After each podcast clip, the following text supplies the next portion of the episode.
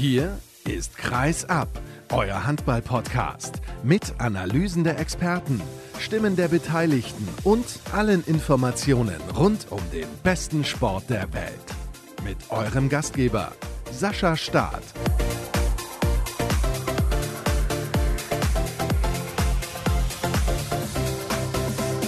Es geht wieder los, liebe Leute. Die Pause ist vorbei, mehr oder weniger, also was man so Pause nennt. Hallo und herzlich willkommen zu Episode 298 von Kreisab. Bald ist es soweit, 300 Sendungen und dann gibt es natürlich auch die drei versprochenen Einzelinterviews. Aber zunächst mal freue ich mich, dass ihr hier heute eingeschaltet habt zu einer Sendung, zu der ich einen Europameister begrüße. Im Interview der Woche zu Gast ist Max Dari vom Bergischen HC, ein Spieler, der nicht so im Fokus der Öffentlichkeit steht, der selten bis nie Interviews gibt, aber er hat jede Menge zu erzählen. Darauf solltet ihr euch auf jeden Fall freuen. Das ist ein ganz, ganz tolles Gespräch gewesen mit Max Dari, das ich auch in Soling mit ihm persönlich führen konnte. Im zweiten Teil der Sendung mit dabei ist der Kollege Volkmar Schäfer. Er kümmert sich um die HSG Wetzlar und die HSG Wetzlar, ja, ich weiß noch nicht, wie sie an diesem Sonntag bei Frisch auf Göppingen gespielt hat, aber sie hat immerhin unentschieden gespielt gegen die SG Flensburg-Handewitt unter der Woche und spielt bislang nach der Ära Kai Wandschneider mit dem neuen Trainer Benjamin Matschke eine hervorragende Saison. Zunächst begrüße ich aber, weil wir über die Rhein-Neckar-Löwen sprechen. Marc Stevermühr vom Mannheimer Morgen. Ich grüße dich. Hallo.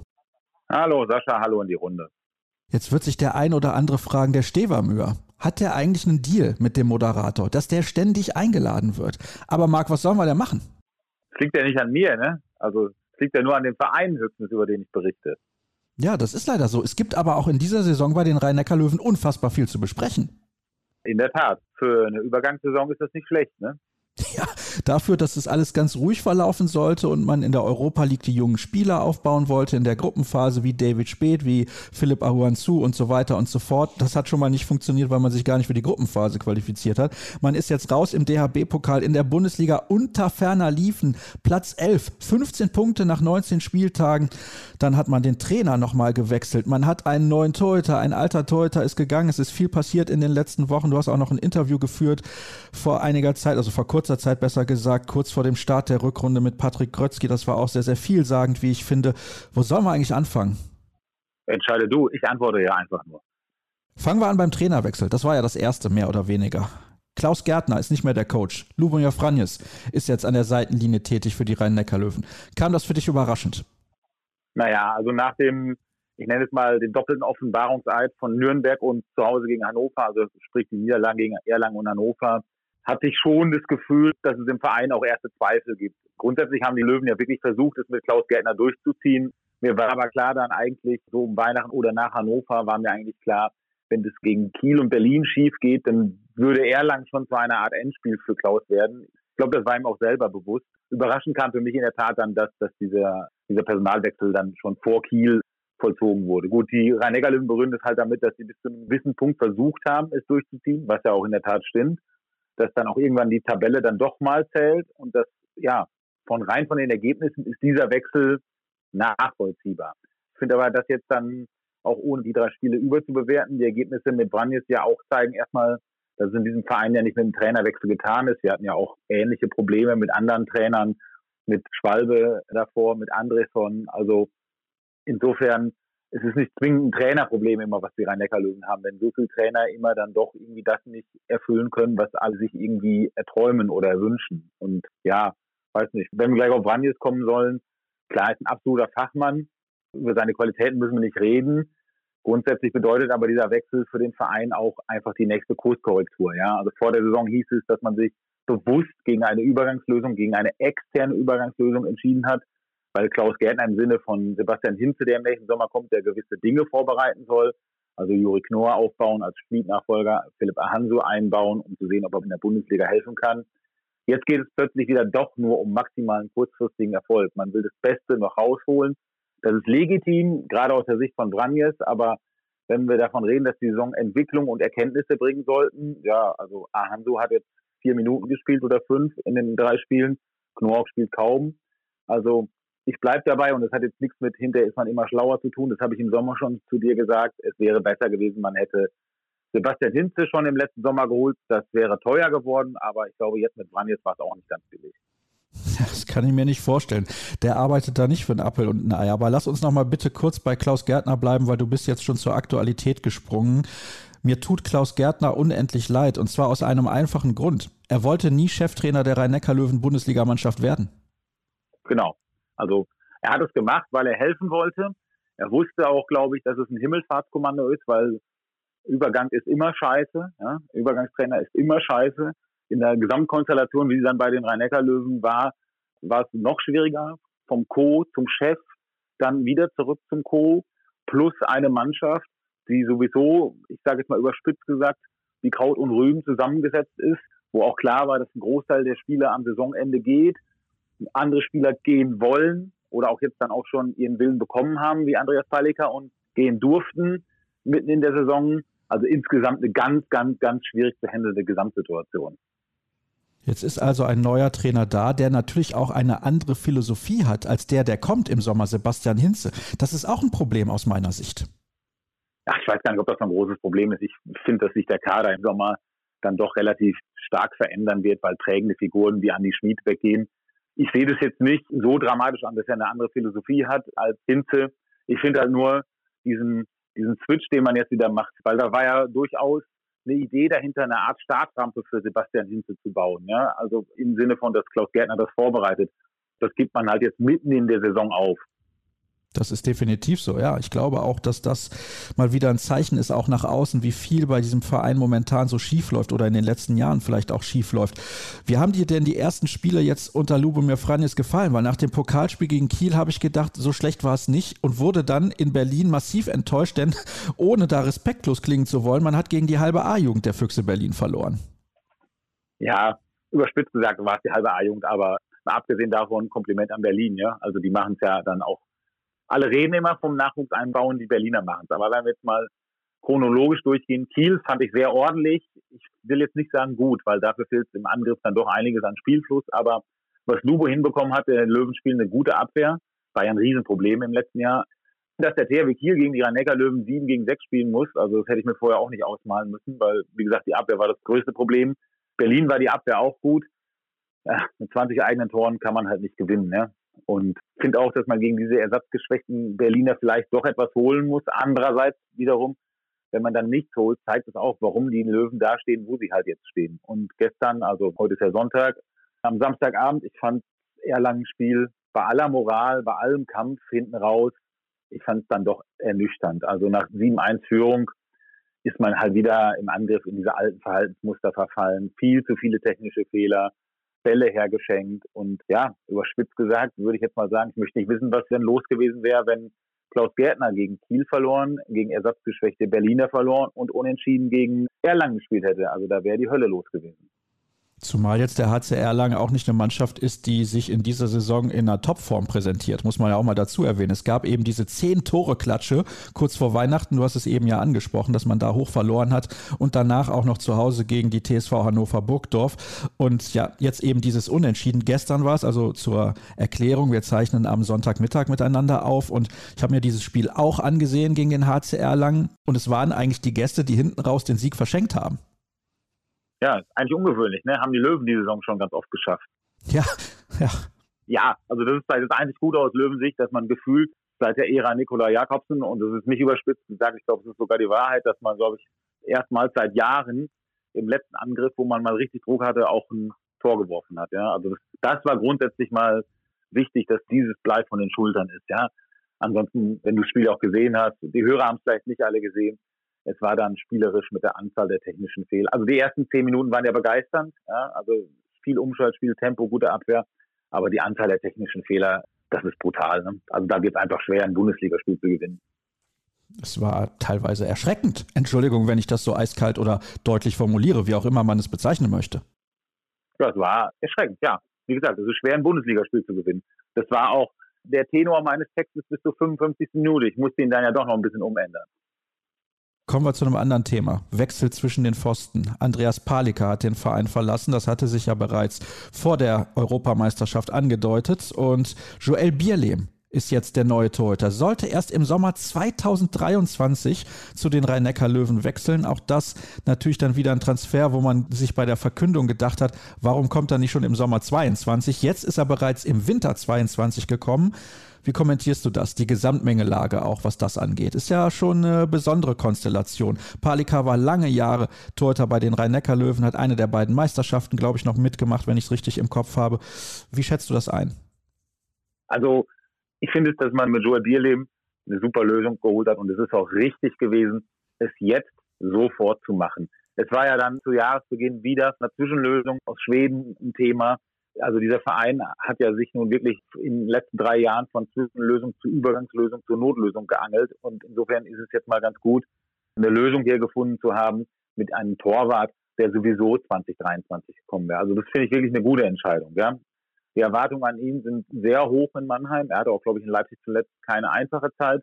Er hat ja gestern nur die zweite Halbzeit gespielt. War eine gute Leistung von ihm und klar, also wenn man vorher Katzigianis und Mats Gruppe nur noch zur Verfügung hatte, weil der Rest verletzt ist, ist Joel Bierlehm ein Upgrade im März und das ist ja wirklich eine schöne Nachricht. Und wenn man übrigens schon im Februar sagen kann, dass das wahrscheinlich die beste Nachricht der Saison bei den Rhein-Neckar-Löwen ist, dass Michael Appelgren im März wieder spielen wird, sagt das A viel über die Saison aus und B ist es halt einfach eine schöne Nachricht, wenn der wieder spielen darf. Ja, absolut. Das wäre natürlich ganz fantastisch. Jetzt ist die Lage halt im Tor eine verbesserte im Vergleich zu vor ein paar Wochen. Wie sieht es denn beim restlichen Teil der Mannschaft aus? Weil du hast ja eben den Namen Ahuan Zu erwähnt, Juri Knorr, den will Lubomir Franes nur auf halb spielen lassen momentan. Die Perspektive sieht nicht gut aus. Ich gucke auch gerade mal auf den Spielplan. Auswärts in Leipzig gegen Wetzlar. Über diesen Verein sprechen wir ja gleich zu Hause. In Minden, die kämpfen um den Klassenerhalt. Dann gegen die MT Melsung, die sich in den vergangenen Wochen stark verbessert gezeigt hat unter dem neuen Trainer. Das kann man theoretisch alles gewinnen, kann man aber auch alles verlieren. Ja, das gilt aber für die Löwen sowieso. Also diese Mannschaft trägt dieses Phänomen in sich, dass sie ja fast mit jedem Gegner auf Augenhöhe spielen kann. Ja? Also sie spielen gegen Kiel auf Augenhöhe, sind aber gefühlt auch gegen GWD Minden auf Augenhöhe. Ne? Das ist ja echt ein Phänomen dieser Mannschaft.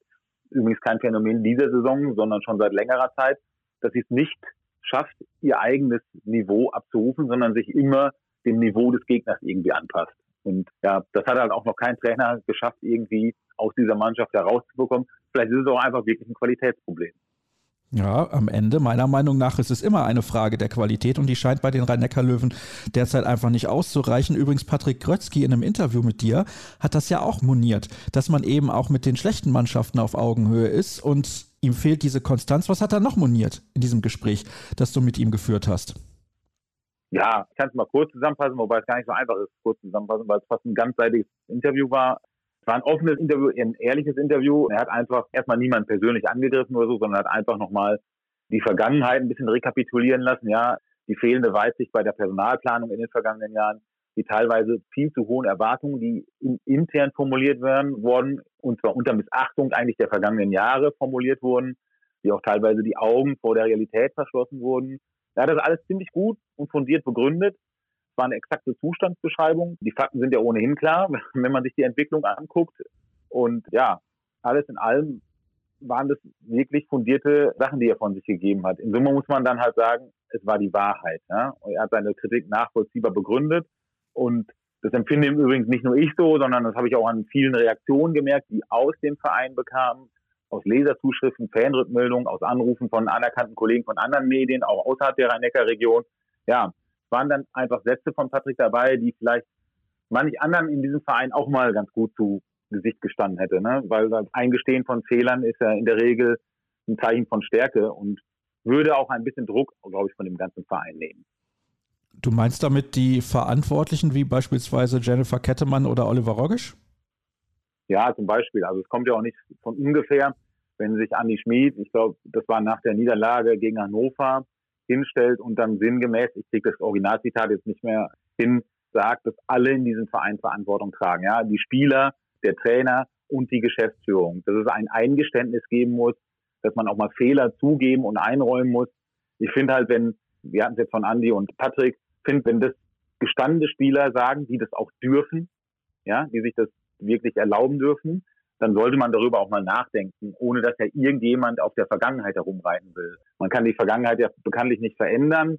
Nur sollte man sie halt auch nicht totschweigen. Ja? Sie dient ja bei den Löwen ziemlich gut als mahnendes Beispiel dafür, wie man es nicht machen sollte. Aber ich finde, dass es erste Anzeichen gibt. Bielim war eines, Hinze ist eines. Es gibt ja noch ein paar andere Transfers, die die Löwen eingespielt haben. Ich finde schon, dass der Verein gemerkt hat, wo er mittlerweile steht, was schiefgelaufen ist. Und es gibt auch Indizien dafür, dass er seine Lehren daraus gezogen hat. Ole Foster-Scheffert ist ein guter Deal für die Rhein-Neckar-Löwen. Ja, finde ich auch. Ist ein guter Kaderspieler. Ja, also vielleicht auch einer, einer der, ich will jetzt nicht sagen, der unterschätzteste Spieler der Bundesliga, aber ich finde ihn unterschätzt. Und ob er ein Spieler ist, der die Rhein-Neckar-Löwen in, in Regionen führen kann, die jetzt heißen Magdeburg, Kiel, Flensburg, Berlin, da mache ich mal ein Fragezeichen hinter. Da mache ich auch bei Jaganjatz mal ein Fragezeichen noch hinter. Aber es gibt eine Idee hinter diesen Transfers. Ja, also Scheffert kann auch Innenblock decken, Jaganjatz kann auch decken. Dieses klassische Abwehrangriffsproblem bei den Löwen wird es nächste Saison nicht mehr geben. Also man hat sich hinter diesen beiden Personalien auch etwas gedacht. Und das ist ja grundsätzlich immer etwas Gutes und im speziellen Fall von den Löwen ja sogar etwas Neues. Du hast jetzt gerade die Region um die Spitzenvereine angesprochen, aber aktuell ist man, glaube ich, froh, wenn man sich entwickelt in Richtung Wetzlar, Melsung, Göppingen, Leipzig und Lemgo.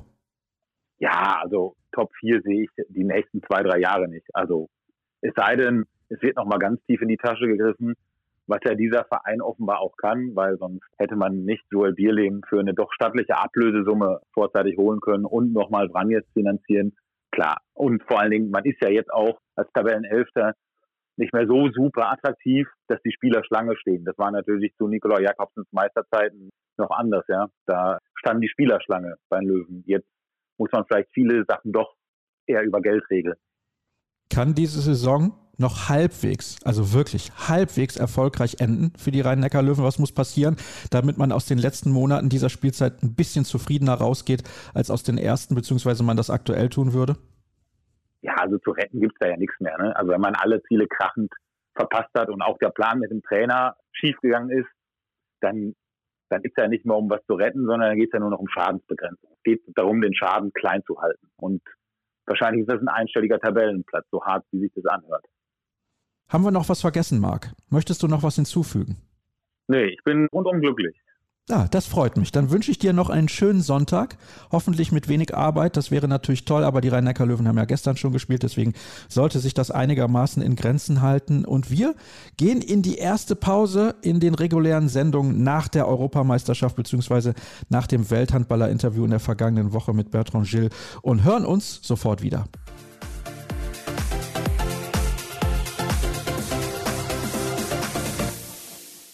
Weiter geht's mit der heutigen Ausgabe. Eben hatte ich ihn schon angekündigt. Er heißt Volkmar Schäfer, beschäftigt sich mit der HSG Wetzlar und Ästhetik für die VRM Wetzlar.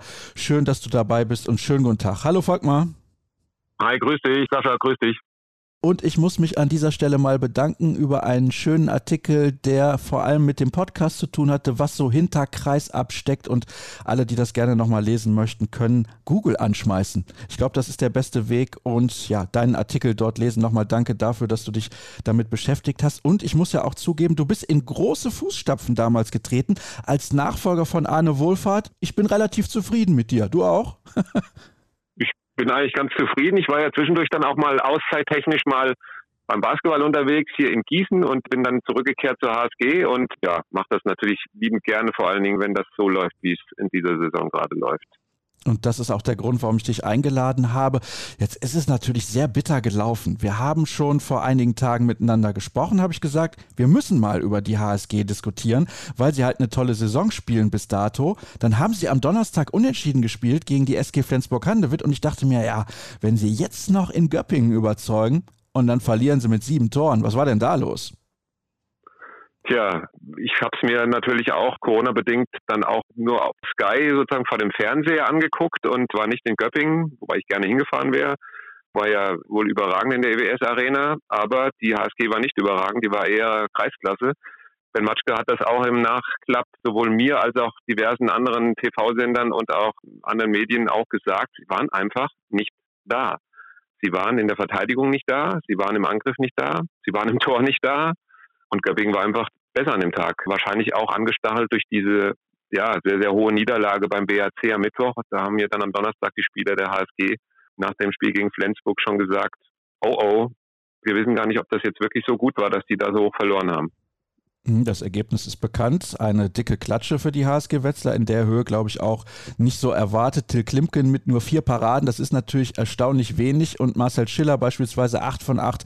Dann Lindenkrone mit acht von acht. Und dann haben wir noch Gulliksen sechs von acht. Also man sieht schon, viel haben die Torhüter der HSG nicht gehalten. Da gibt es ja noch einen zweiten mit Anadin Soljakovic. Der hat keine einzige Parade in fast 19 Minuten Spielzeit. Lag auch an den Torhütern ja, es lag auf jeden Fall auch an den Torhütern. Wie gesagt, bis zur 35 Minute keine erfolgreiche Parade. Sie hatten dann mal zwei, aber das ist dann zurückgepfiffen worden oder sieben Meter gepfiffen worden. Aber sowohl Till Klimke als auch Anadin Soljakovic, der ja als Asienmeister sozusagen zurückkam, aber auch erst dann am Montag letzte Woche wieder eingestiegen ist ins Training. Till ja auch durch Corona da bei der Europameisterschaft lahmgelegt gewesen, aber daran lag es nicht. Die beiden waren einfach schlecht gestern, ja. Hat sie natürlich auch im Stich gelassen worden. Ben Matschke hat mir das auch gesagt nach dem Spiel und auch jetzt heute Morgen nochmal nach nach der kurzen Nacht und um 7.45 Uhr schon wieder am Rechner, Ben Matschke, dass er sagt, die Jungs sind auch im Stich gelassen worden von der Abwehr. Die hatten keinen Zugriff. Sie waren einfach nicht da. Sie sind sehr, sehr früh isoliert worden, sagt er. Sehr, sehr früh ins 1 gegen 1 mussten sie gehen. Sie waren nicht wir. Dieses Wir muss wieder kommen in der Verteidigung, sagt er. Das war so der Kernsatz heute Morgen. Jetzt schaue ich gerade mal auf die Ergebnisse der HSG in dieser Saison und stelle wahrscheinlich relativ bald mit Erschrecken fest, das war die höchste Niederlage, die man kassiert hat. Stimmt das? Das ist richtig, ja. Sieben Tore gab es diese Saison noch nicht. Dafür haben wir natürlich überragende Siege hingelegt. Also nicht wir, sondern die HSG natürlich hat überragende Siege hingelegt. Das ist jetzt mal ein Ausrutscher nach unten gewesen. Wobei, ein Spiel habe ich gefunden am 30. September, acht Tore Niederlage beim HSV, aber davor hatte man beispielsweise, ah. ja, entschuldige, da muss ich dich leider korrigieren, mit 38 zu 16 gegen die TSV Hannover Burgdorf gewonnen. Es gab eben auch dieses Unentschieden gegen die SG Flensburg-Handewitt. Es gab den Sieg zu Hause gegen den THW Kiel und auch gegen die MT Melsungen. Also das kann sich durchaus sehen lassen. In Flensburg hat man nur mit zwei Treffern verloren, beim BHC mit zehn Toren gewonnen, gegen Baling zu Hause souverän mit zwölf es gibt nicht viel auszusetzen an dieser Spielzeit. Die HSG übertrifft meines Erachtens die Erwartung. Das ist richtig. Und am Donnerstag dachte man ja so, naja, jetzt kommt die SG Flensburg-Handewitt mit mehreren schwedischen Europameistern, mehreren dänischen Bronzemedaillengewinnern, ist klarer Favorit. Die werden das Ding da schon reißen, wollen sich natürlich auch nicht gleich zum Neustart dann auch wieder Punktverluste leisten und so führen nach 52:08, also 52 Minuten 29 24 auch ohne Gottfriedsson, der angeschlagen war und nicht lange gespielt hat in der Buderos Arena und dann drehen die das fast noch komplett um die HSG und das zeigt halt einfach diesen diesen Charakter dieser Mannschaft und auch diesen Spaß, den sie haben. Till Klimt hat das mal wieder gesagt. Sie haben halt einfach Spaß in der Truppe und das wirkt sich halt komplett auf dieses auf dieses Spiel auch der HSG aus, obwohl man ja ne, im Sommer einen riesen Umbruch hatte, vor allen Dingen inklusive Trainerwechsel. Ja, da kommen wir gleich noch drauf zu sprechen. Jetzt hast du schon angedeutet, dass man hoch zurücklag gegen die SG Flensburg-Handewitt mit fünf Treffern kurz vor Ende der Partie. Was ist in diesen letzten Minuten passiert? Boah, wir saßen alle oben und haben nur gedacht, ja, das ist mal wieder die HSG Wetzlar. Also die Schreibenden dürfen nie anfangen, nach 45, 50 oder 55 Minuten einen Artikel zu verfassen, der in die eine oder in die andere Richtung geht. Ich habe es sein lassen und habe tatsächlich gewartet bis zum Schluss, auch wenn ich Zeitdruck hatte dann hinten raus. Aber wir haben gewartet und es ist einfach eine 5-1-Deckung gekommen von der HSG mit Emil Melgard, dem schwedischen Europameister, vorne dran als, als, als Spitze. Das hat der SG Flensburg-Handewitt sehr, sehr weh getan. Und sie haben vorne 7 gegen 6 gespielt und es hat auch funktioniert mit Kusan am Kreis, mit Danner am Kreis oder mit Nilfeld am Kreis dann, also mit zwei Kreisläufern. Das hat den Flensburgern auch nicht gut getan. Und die Flensburger haben einfach Sachen liegen lassen, die sie vorher nicht haben liegen lassen. Mike Machulla war stinksauer nach dem Spiel, war extrem enttäuscht. Lasse Swan hat gesagt, wir müssen uns echt an die eigene Nase fassen, was wir hier jetzt vergeigt haben. Aber im Grunde war es nicht nur die eigene Nase, sondern das, was die HSG dann dahingelegt hat. Dann haben sie plötzlich Ballgewinne gehabt. Dann waren die Torhüter plötzlich da, die vorher eigentlich auch nicht da waren. Also Till war plötzlich wieder da. Das Publikum war da. Das war ja jetzt auch endlich mal wieder mal 1400 Leute oder knapp 1400 Leute und nicht gar keiner. Das merkt man dann schon und sie sind halt einfach unfassbar heimstark. Aber wie gesagt, sie sind auch auf dem Feld einfach, sie sind dann da. Sie kämpfen bis zur letzten Sekunde und die Flensburger waren echt überrascht Dieses Ergebnis hat natürlich auch Auswirkungen auf den Kampf um den zweiten Platz beispielsweise, wenn wir jetzt mal davon ausgehen, dass der SC Magdeburg vorne wegläuft und dahinter Kiel und Flensburg jeweils mit acht Minuspunkten nun auf dem Konto und die Füchse Berlin mit neun Minuszählern. Also das wird da oben eine ganz, ganz enge Kiste. Und dahinter haben wir ja so ein Feld von, ich sag mal, fünf Mannschaften, angeführt von der HSG Wetzlar, dahinter Göppingen, Melsung, Leipzig und Lemgo. Also die streiten sich wahrscheinlich um den fünften Platz. Das wäre natürlich hinten raus ein Riesenerfolg, wenn die HSG das so durchhalten könnte. Ja, das auf jeden Fall. Also man redet ja vor der Saison dann von ja einstellig und hofft das irgendwie, aber sagt dann trotzdem erstmal Klassenerhalt. Natürlich ist das erste. Dann legt man nach einem Start, der bei 5-9 ein bisschen am Kippen war, hat dann einen Sieg gegen Stuttgart, der sau wichtig war, hat man auf 7-9, dann legt man im Dezember fünf Siege und hat 10-0 Punkte geholt und ist plötzlich Fünfter. Ben Matschke sagt immer noch, haken wir mal lieber diesen Platz ab und konzentrieren wir uns darauf, dass wir uns hier peu à peu weiterentwickeln. Und Till Klimke hat gerade im Vorfeld dieses Spiels in Göppingen wohl, glaube ich, den prägnantesten Satz gesagt. Er hat nämlich gesagt, wir wollen hier keine Plätze oder keinen Platz verteidigen, sondern wir wollen auf dem Platz angreifen. Das ist halt schon ein sehr, sehr nettes Statement und ich glaube, das passt auch genau zur HSG. Also die sind auch zufrieden, wenn sie das nächste Spiel gegen Hamburg wieder gewinnen. Ja, das wird natürlich schwer genug, aber ich glaube schon, dass sie da sehr, sehr gute Chancen haben. Ich kann mich erinnern, dass du, ich sag mal, verhalten optimistisch warst, dass Ben Matschke genau der richtige Nachfolger für Kai Wandschneider ist. Jetzt nach den ersten Monaten der Saison, also wir befinden uns ja jetzt Mitte Februar, müssen wir sagen, es ist definitiv der richtige Nachfolger, zumindest aktuell. Das ist richtig. Kai Wandschneider hat, ja, obwohl er ja nicht ganz so groß ist, hat er schon riesige Fußstapfen hinterlassen. Man redet immer über diese riesigen Fußstapfen, in die manch einer ja dann auch gar nicht so reintreten kann und auch nicht will. Ben Matschka hat das immer wieder auch propagiert, dass er da nicht reintreten will, sondern ganz unabhängig von diesen ganzen Meriten, die auch Kai Wandschneider hatte, jetzt bei der HSG arbeiten kann, sie lassen ihn einfach auch arbeiten. Er hat natürlich ein, ein Team um sich rum mit Jasmin Kramcic, der ist ja ein unfassbar ausgewiesener Experte auf dem europäischen Spielermarkt, ist ein, ein Torwarttrainer par excellence, ist ein Co-Trainer, der nie irgendwie die Rangfolge da in Frage stellt. Ich hatte eine Geschichte mit dem Athletiktrainer gemacht, der ist ja auch irre. Dann haben sie auch ein sehr, sehr ruhiges, in Anführungszeichen ruhiges Umfeld, finde ich zumindest. Und das passt halt alles zusammen. Und Ben Matschke ist halt einfach natürlich ein anderer Typ. Er versucht da auch eine andere Spielweise reinzubringen. Er kriegt es auch ein bisschen rein, aber ich glaube, der ist da noch gar nicht so richtig weit, weil die Spieler ja auch alle, fast alle noch da sind, die bei Kaya ja auch da waren und die kriegt man natürlich auch nicht einfach aus ihrer Schablone raus. Aber er hat dann ein Gesamtkonstrukt geschaffen, was auch ja ganz toll spielt und vor allen Dingen Mut macht auch für das, was jetzt dann kommt, auch an der Saison noch. Da kann noch einiges kommen, das habe ich ja eben bereits angedeutet, aber bislang ist es wirklich herausragend gut und man käbbelt sich eben mit diesen vier anderen Clubs, die ich auch gerade genannt habe, eben mit Göppingen, Melsung, Leipzig und Lemgo um diesen fünften Platz. Wobei mein Gefühl sagt mir übrigens Volkmar, am Ende wird Melsung Fünfter. Was sagst du dazu? Ja, das ist für den Mittelhessen, der immer mit Argusaugen nach Nordhessen guckt und immer diese Derby-Rivalität natürlich auch immer im Auge hat und auch die von vielen Verantwortlichen dann auch immer unterschiedlich beurteilten Etats da immer ein bisschen ja ein gutes oder ein schlechtes Gefühl hat. Aber ich glaube tatsächlich, dass es nicht Meldungen wird. Ich glaube eher, dass Frisch auf Göppingen das macht. Wenn die allerdings, die müssen natürlich gucken, dass sie ihre Personalsorgen, die sie ja jetzt auch am Wochenende am Sonntag hatten mit zwei fehlenden Spielmachern, mit Knäule und Marathon, dass die halt mit der vollen Kapelle antreten in den Spielen, die sie, die sie jetzt noch haben. Aber ich glaube an Göppingen. Ich glaube Platz 5. Okay, interessant. Übrigens, weil du ja gerade vorhin noch gesagt hast, endlich mal wieder ein paar Zuschauer in der Arena in Wetzlar. Es soll wohl einen Beschluss geben, das hat zunächst mal die Sportschau vermeldet. Ich weiß nicht, ob das halt auch stimmt. Ab 20. März wieder volle Hallen und volle Stadien. Das wäre natürlich irre. Also wir sitzen ja dann auch da mit Abstand und Maske. Das wird dann möglicherweise sogar weiter so sein.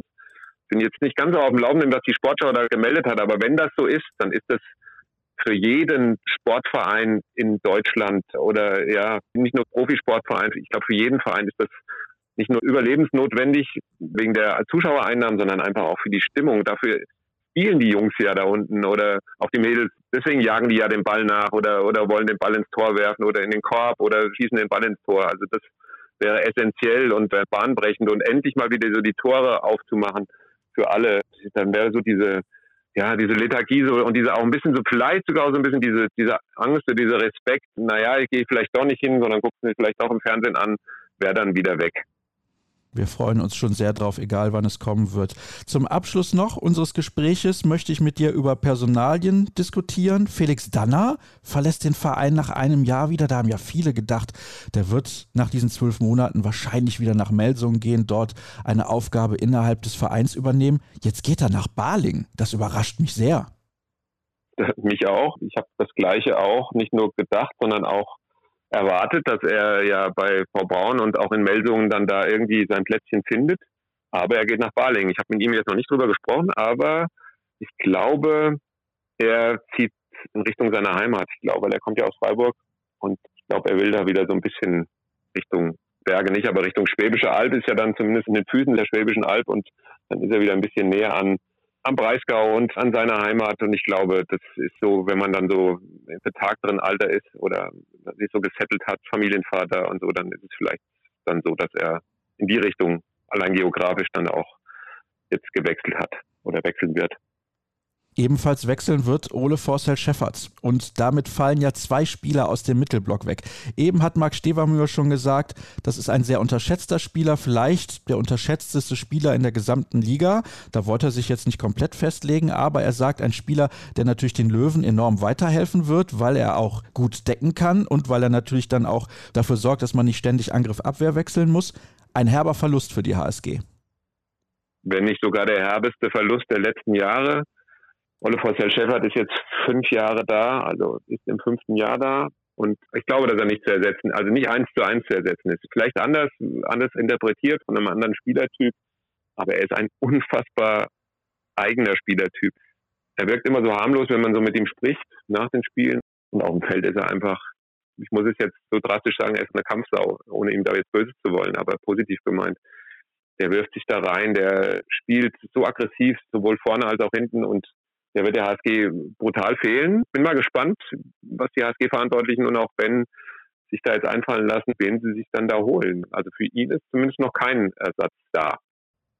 Ich glaube, dass das auch extrem schwer wird, so einen Spieler zu ersetzen, der in diesem System auch über Jahre gut funktioniert hat, der jetzt auch den Übergang geschafft hat zum System von Ben Matschke, wobei ich glaube, defensiv ja, ähneln sich die Systeme durchaus und Ben Matschke legt unfassbar viel Wert auf eine gute Abwehr. Das kennen wir aus seiner Zeit bei den Eulen in Ludwigshafen und das hat er mit zur HSG rübergebracht und deswegen stehen sie wahrscheinlich auch so gut da.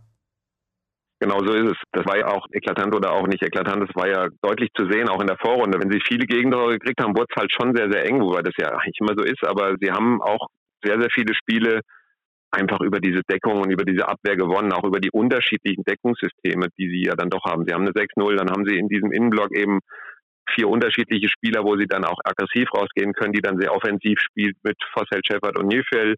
Sie haben diese defensive Geschichte mit Tomislav Kusan und Felix Danner, wenn die zusammen im Pärchen da stehen. Anton Linskog, über den redet sowieso keiner mehr, der ist seit einem halben Jahr weg, aber der war ja auch eine Säule in der Abwehr.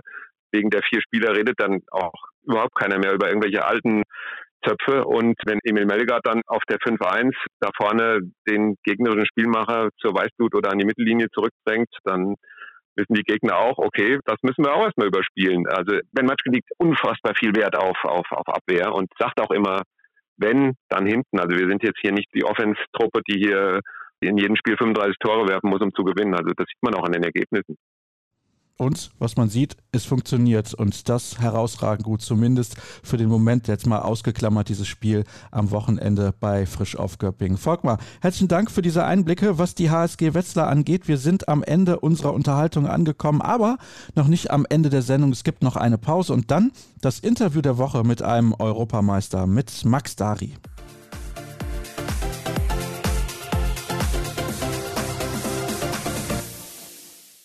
Zeit für das Interview der Woche, den letzten Teil der heutigen Sendung. Und zunächst mal wollte ich mich noch bedanken. Es gibt wieder neue Spender bei Patreon, da könnt ihr gerne vorbeischauen. Und wenn ihr den Podcast unterstützen wollt, ist das genau die richtige Adresse für euch. Da gibt es auch einen Link auf kreisab.de. In der Navigation auf der rechten Seite findet ihr dort alles. Jetzt freue ich mich aber, einen Gast begrüßen zu dürfen, mit dem ich vor einigen Jahren mal bei einem Turnier gesprochen habe. Er spielt bei, ich nenne es mal meinem Heimatverein, da ich so länger bin, beim Bergischen HC. Er hat vor ein paar Tagen erst die Europa Europameisterschaft gewonnen. Gratis sagt man in Schweden, wenn man gratuliert, oder? Ja, tack so mycket auf Schwedisch. Vielen Dank.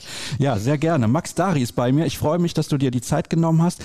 Wir sprechen am Donnerstag. Ihr habt jetzt noch ein Spiel am Wochenende gegen den THW Kiel, aber das ist mal egal. Ihr habt gestern frisch auf Göppingen aus der Halle geschossen. Was war denn da los? Ja, so kann man das äh, sagen auch. Aber ja, nein, wir, wir haben ein gutes Spiel gemacht auf jeden Fall. Es ist immer schwer zu sagen, wo man stehen nach so einer langen Pause. Aber wir waren voll da. Wir haben eine gute, gute Abwehr gestellt, die ganze, die, die ganze Spiel. Und dann muss man auch sagen, sie haben schon viele technische Fehler gemacht, weil wir können einfach Tore machen. Aber trotzdem haben wir unsere, unsere Linie behalten, das ganze Spiel, und dann haben wir verdient gewonnen, muss man sagen. Wie ist das so, umzuswitchen nach einer Europameisterschaft, also auch vor einer Europameisterschaft? Du kommst aus der Bundesliga, ihr hattet da gerade eine schwere Phase, muss man auch sagen. Dann habt ihr nochmal einen Punkt geholt in Lemgo und gewonnen in Hamburg. Ganz, ganz wichtig für diese Mannschaft, glaube ich. Und dann kommt eine Europameisterschaft, Du hast selber dort eine spezielle Situation gehabt mit Isolation. Du warst kurz in Quarantäne, weil du Corona-positiv warst. Und dann kommt wieder Bundesliga eine Woche später. Ist das sehr schwer für den Kopf? Also diese mit Meisterschaft oder Europameisterschaft und dann zurück zur Bundesliga, das hatte ich jetzt vor fünf Jahren, glaube ich. Vier Jahre auf jeden Fall.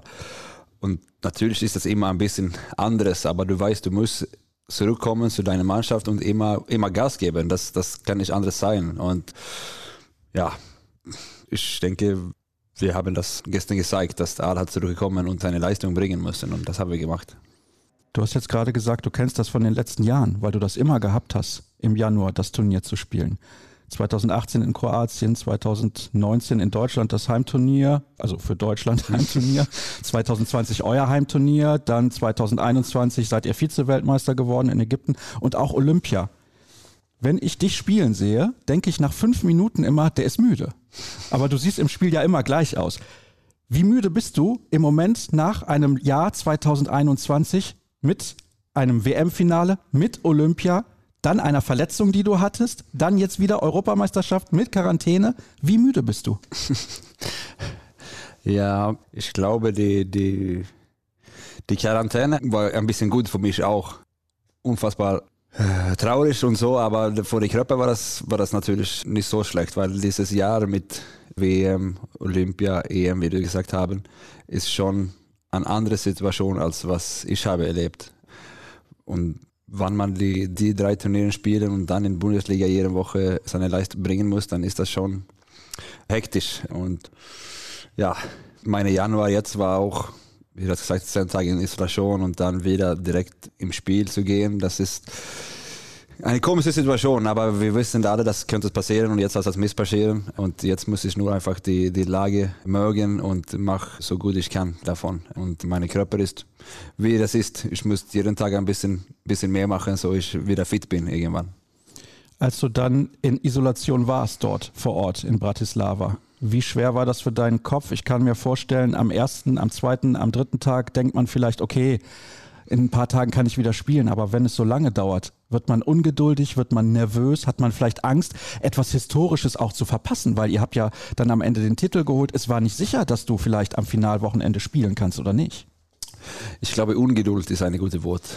Zuerst bist du wirklich traurig, dass du da bist und kann nicht die Mannschaft helfen und so. Und dann könnten wir nach fünf Tagen uns raustesten und dann haben wir immer morgens Test gemacht und dann sitzt man da und wartet auf die Ergebnisse und hoffen, dass, dass das gut wird. Und dann hat das noch ein paar Tage gedauert und dann ist das natürlich die Laune. Das ist schon schwer vor den Kopf, muss man sagen. Ja, aber dann am zehnten Tag habe ich die negative Test bekommen und dann war man einfach Euphorie, dass man könnte rausgehen. Und ja, dann geht das weiter. Was hast du die ganze Zeit gemacht? Ich war zum Glück mit Daniel Pettersson von Magdeburg. Wir hatten eine große Zimmer, also ein großer Raum mit zwei Zimmer Also äh, wir könnten was zusammen machen und wir könnten da ein bisschen rausgehen. Wir hatten eine Strecke, 150 Meter vor zurück, könnten wir da ein bisschen spazieren. Die äh, Strecke kennst du jetzt auswendig, Das ja? kenne ich gut. und das war auch so kleine Labyrinthen für Kinder und wir haben, weil das war niemand da, das war nur wir da und ein paar andere positive Fälle auch. Aber ja, da könnten wir ein bisschen machen, auf jeden Fall ein bisschen Luft zu kriegen und ein bisschen, ein bisschen uns bewegen. Und im Dezember haben, haben ich und Daniel viel, viel geredet über Leben, Handball, so, also über alles eigentlich, weil wir hatten unfassbar viele Zeit zusammen. Und dann hatten wir auch, das war ganz Spaß, weil wir hatten eine, eine WhatsApp-Gruppe mit allen positiven Fällen von uns. Und da könnten wir ein bisschen mit die anderen reden. Wir haben so Videokonferenz gemacht, wann wir haben gespielt und ja, viel telefonieren mit der Familie, mit den Freunden und ja, manchmal hat das schnell gelaufen und manchmal hat der Tag langsam gelaufen. Am Ende war es in Ordnung, weil ihr diesen Titel geholt habt. Der erste Titel nach 20 Jahren für Schweden. Ich weiß ja nicht, wie das ist, weil wenn ich mit schwedischen Kollegen gesprochen habe bei den letzten Turnieren oder auch mit ehemaligen Spielern, Stefan Löfgren, Magnus Wieslander, das sind natürlich die großen Namen.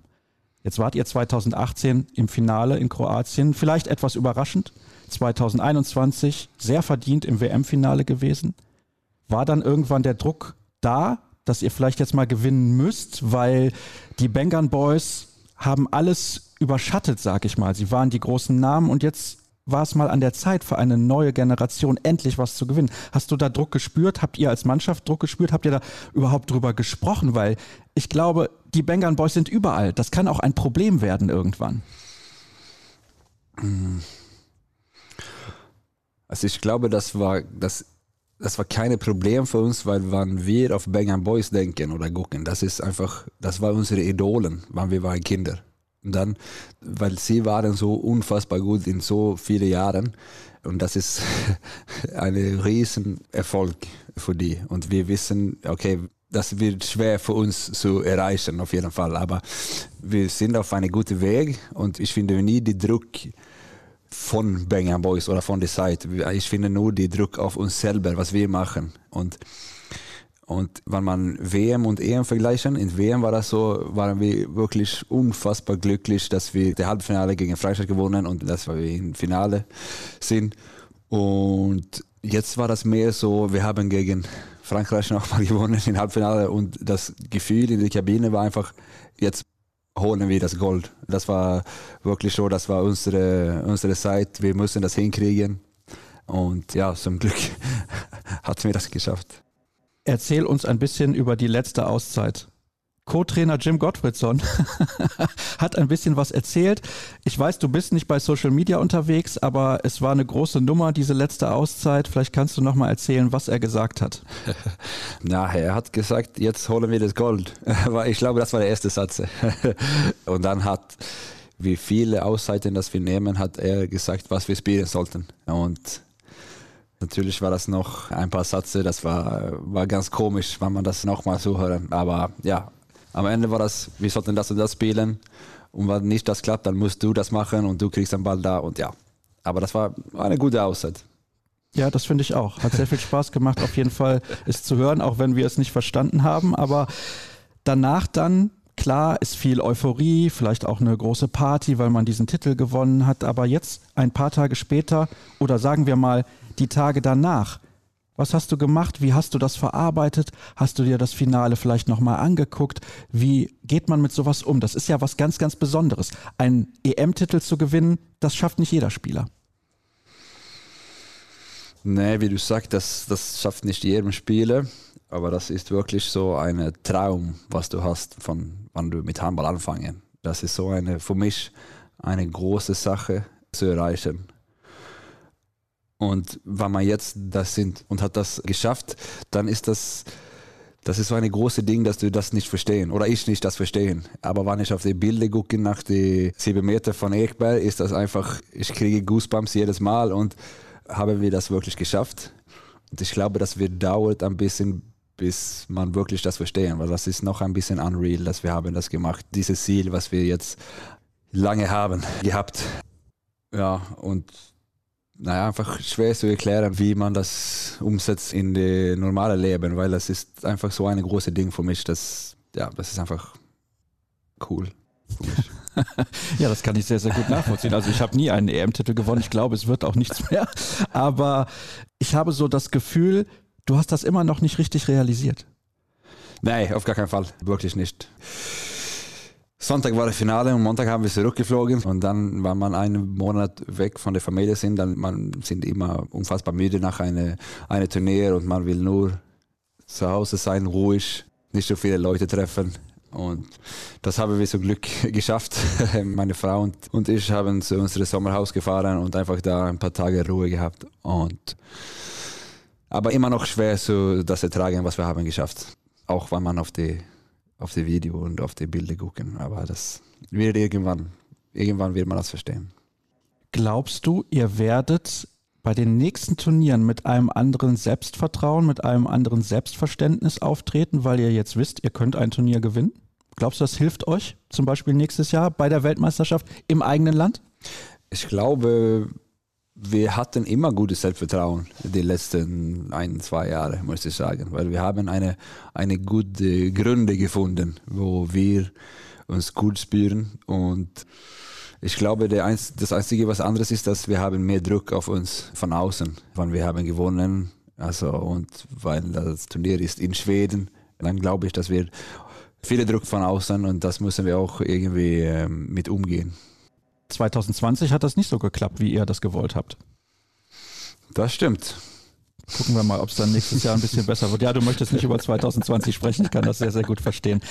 Lass uns über dich persönlich ein bisschen konkreter sprechen. Du bist 2017 nach Deutschland gekommen zum Bergischen HC. Da warst du schon 25 Jahre alt. Das ist, ich will nicht sagen alt, um den Schritt ins Ausland zu gehen. Warum so spät?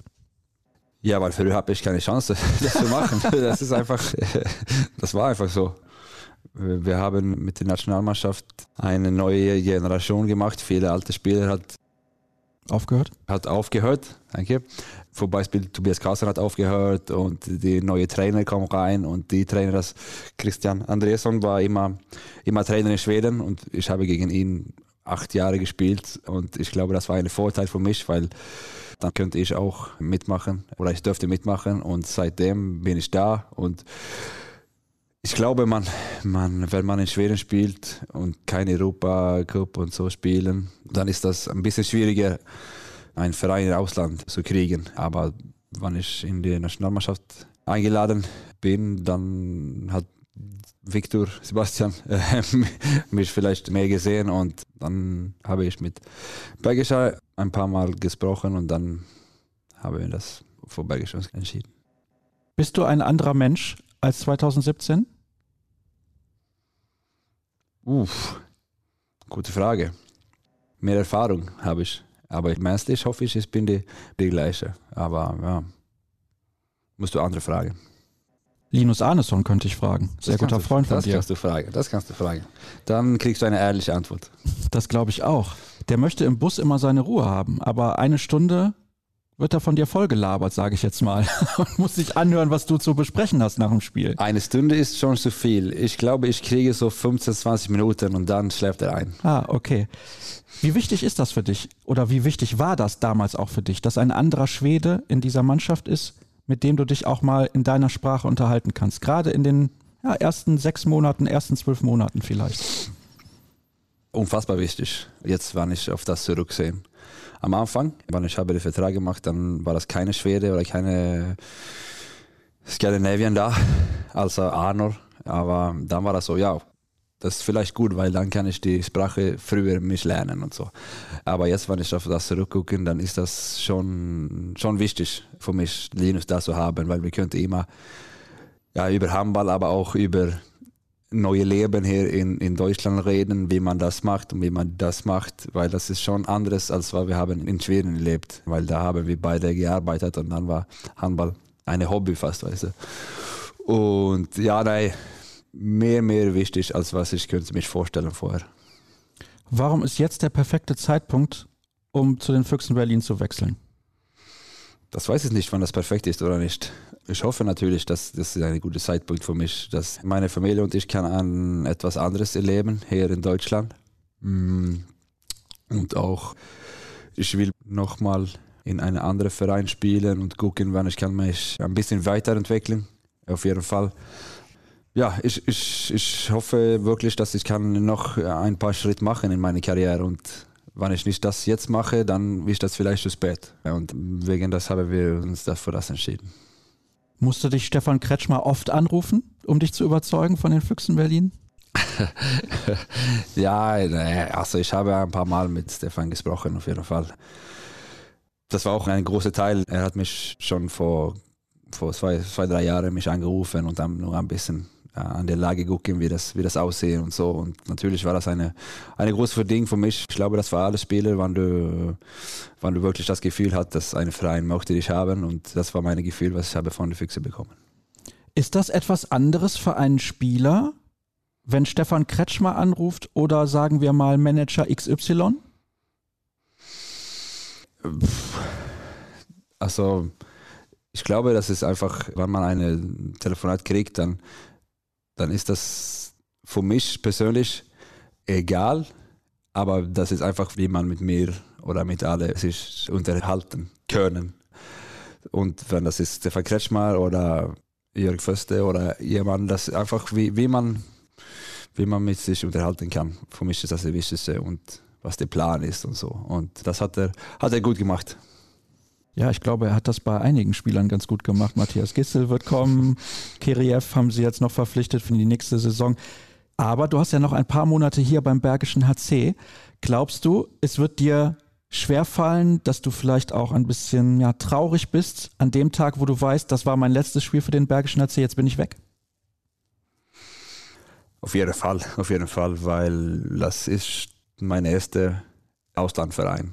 Und natürlich habe ich ein bisschen mein Herz hergelassen, weil ich habe wirklich alles, alles, was ich kann, reingemacht in diese Vereine, diese fünf Jahre. Und natürlich wird das, wird das unfassbar traurig, weil ich habe hier Freunde von meinem ganzen Leben bekommen. Und Bergische wird immer ein, ein, ein, ein Part in meinem meine Herz sein. So das wird ein schwerer Tag, glaube ich. Ja, ich kann es mir vorstellen. Das ist immer relativ schwer, wenn man dann auch etwas hinter sich lassen muss, was man ja nicht zurückbekommt, weil du bist dann in Berlin und du bist dann eben nicht mehr hier in Solingen beziehungsweise beim Bergischen HC. Eine Sache habe ich noch, nein, zwei stehen noch auf meinem Zettel, die ich mit dir besprechen möchte. Du bist einer der besten Abwehrspieler der Welt, da gibt es, glaube ich, keine Diskussion drüber. Wie spielt man gut Abwehr und warum scheinst du so viel Spaß zu haben, Abwehr zu spielen? Weil nicht jeder spielt gerne in der Abwehr. Ich glaube, das kommt von, was du für einen Trainer, oder für mich war das so, was du hast für einen Trainer in deiner Jugend und in deinem Anfang auf deine Karriere. Und ich habe viele Trainer gehabt, das sage immer, die Abwehr, die Abwehr ist die wichtigste. Und sie waren auch, weil sie haben gespielt, war ich schon Abwehrchef in seiner Mannschaft und so. Ich glaube, das, das kommt irgendwann davon. Und ja, für mich manchmal macht das mehr Bock, eine, eine Pass zum Kreis, den Ball zu klauen, als ein Tor zu machen. Und ich glaube, das kommt einfach davon. Ähm, ja, das, das, das muss so sein. Ja, ich kann das sehr, sehr gut verstehen, weil jede Abwehraktion kann ja auch ein Tor verhindern. Also Tore werfen ist die eine Sache, aber Tore verhindern natürlich aber die andere. Vielleicht ist das auch, wenn du so schlecht in Tore zu machen, macht das mehr Spaß, Tore verhindern. Ah ja, verstehe, verstehe. Aber deine Quote ist ganz okay vorne. Ja, das weiß ich nicht. Gut. Eine Sache habe ich jetzt noch, eine letzte. Ich habe gehört, dass du die Leibchen gewaschen hast hier, viele Jahre beim Bergischen HC, die Trainingsleibchen. Das Amt wurde dir weggenommen. Das hat dir nicht gefallen. Möchtest du zu Christopher Rudek offiziell einen Gruß schicken an der Stelle? Nein, ich war nicht glücklich, weil ein älterer Spieler hat die Leibchen genommen vor mich und natürlich ist das so, aber ich war nicht zufrieden und ich glaube, das Spiel, das hat das gemacht, hast auch das gemerkt. Ah, interessant. Okay. Darf ich jetzt nachfragen, wer das war? Kannst du machen, aber ohne Antwort. okay, alles klar. Diese Antwort bekomme ich vielleicht gleich noch. Mal gucken. Max, vielen Dank. Nochmal herzlichen Glückwunsch zum Gewinn der EM-Goldmedaille, was ganz Besonderes. Ich glaube, das haben alle, die das Interview gehört haben, auch gemerkt, was das für dich bedeutet. Eine ganz, ganz große Sache. Und ja, die nächste Sendung gibt es natürlich nächste Woche, wie immer. Und alle Informationen bei facebook.com slash kreisab, Twitter at kreisab und Instagram. Hashtag und Accountname kreisab. Danke fürs Zuhören und bis zur nächsten Episode. Tschüss.